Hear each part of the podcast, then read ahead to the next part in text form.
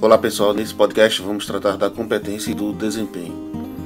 Nas aulas anteriores, nós discutimos até aqui o que vem a ser a gramática gerativa. Vocês devem lembrar que a gramática gerativa ou teoria gerativa foi construída por Chomsky a partir do ano de 1957, com a publicação do livro Estruturas Sintáticas. Vocês devem lembrar também que o gerativismo surge como resposta ao pensamento behaviorista em relação à linguagem. Até então, a crença que se seguia nos estudos da linguagem era de que as pessoas não nasciam com a capacidade da linguagem, que essa era adquirida através da interação entre os sujeitos dentro de uma determinada sociedade. Chomsky vem mostrar que essa crença não se sustenta e que as pessoas nascem com o que ele chama de capacidade inata para a linguagem, chamada faculdade da linguagem. Sobre isso, é importante ressaltar a questão da criatividade linguística.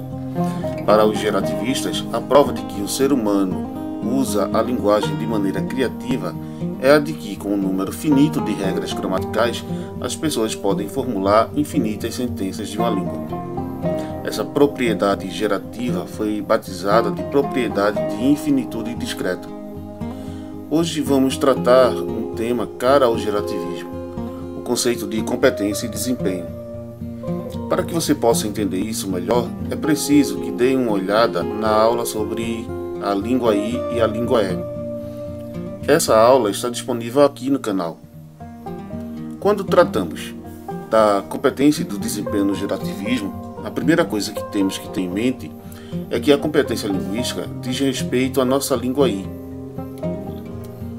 Trata-se da nossa capacidade de produzir, compreender expressões linguísticas feitas com códigos da língua E. Quando falamos, escrevemos, lemos textos ou mesmo quando ouvimos alguém falar, estamos usando a nossa competência linguística. Alguns teóricos dizem que essa competência só é ativada quando nos engajamos em algum ato comunicativo. Mas antes de seguirmos, vamos dar uma olhada na definição dada por Chomsky a respeito da competência.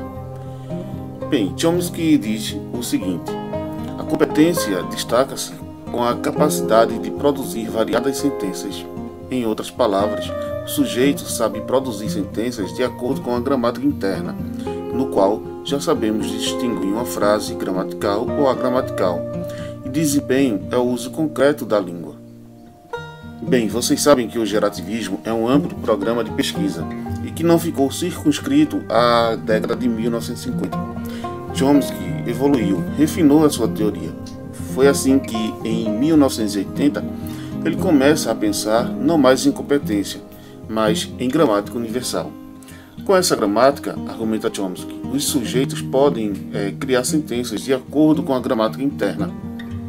Mas esse refinamento, por assim dizer, da teoria é coisa para outra aula.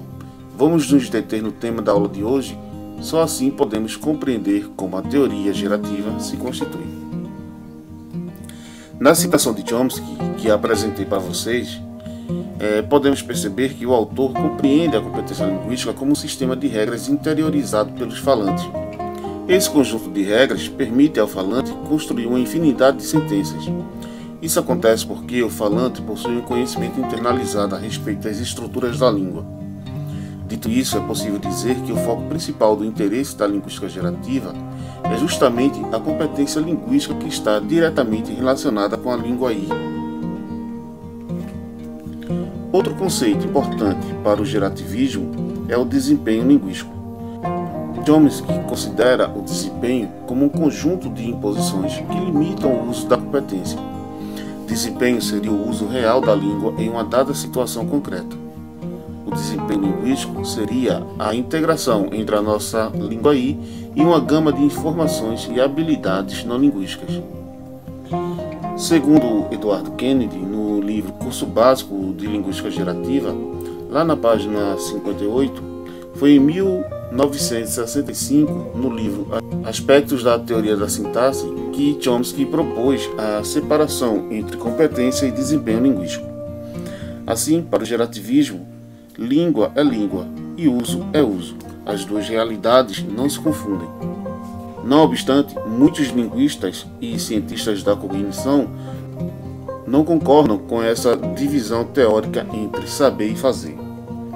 O desempenho linguístico é também conhecido por performance ou ainda atuação e envolve diversos tipos de habilidades que não são linguísticas, como por exemplo a atenção, a memória, a emoção, o nível de estresse de uma determinada situação comunicativa, conhecimento de mundo, etc. Bem pessoal, o material complementar para essa aula está disponível lá no Edmundo. Bons estudos!